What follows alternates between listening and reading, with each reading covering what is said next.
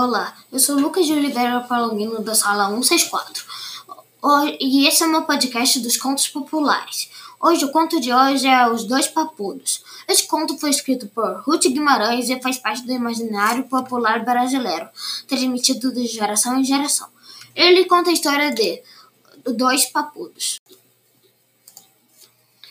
O primeiro papudo vivia num povoado e foi a uma festa de casamento. Ele era conformado com o papo e dizia: O que não tem remédio, remediado está. Ao voltar para casa, encontrou um grupo de anões cantando a música dos dias.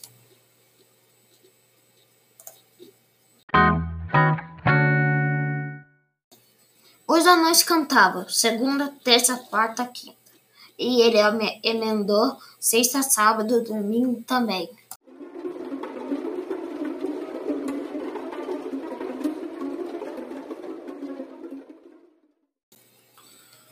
Os, o, eles se divertiram muito e os anões queriam pagar por papudo de alguma forma.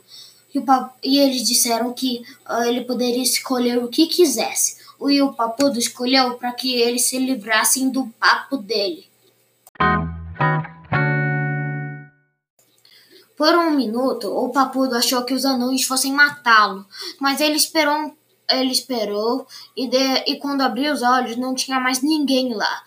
E ele achou que tinha, uh, tudo tinha sido um sonho. Mas ele passou uh, a mão no pescoço e viu que ele não tinha mais papo. Quando ele voltou para o vilarejo, encontrou seu amigo que também era um papudo.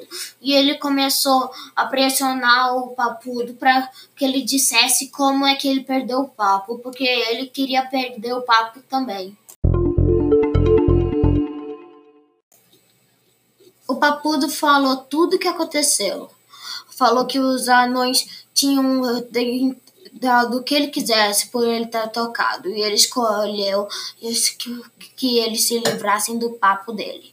E o outro papudo perguntou: Por que você não pediu riquezas? Por, e, o, e ele respondeu: Porque a pobreza não me incomoda, mas o papo sim.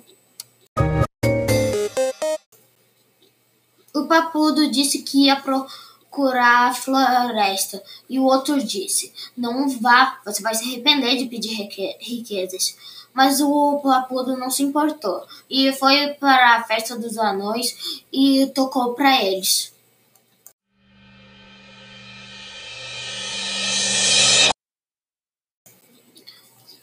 O, os anões perguntaram para o papudo o que ele queria em troca de ter tocado para eles. E ele fez o sinal de dinheiro com as mãos e falou: Eu quero o que meu amigo Papudo não quis. E os anões pegaram o papo e colocaram nele. Assim ele ficou com dois papos.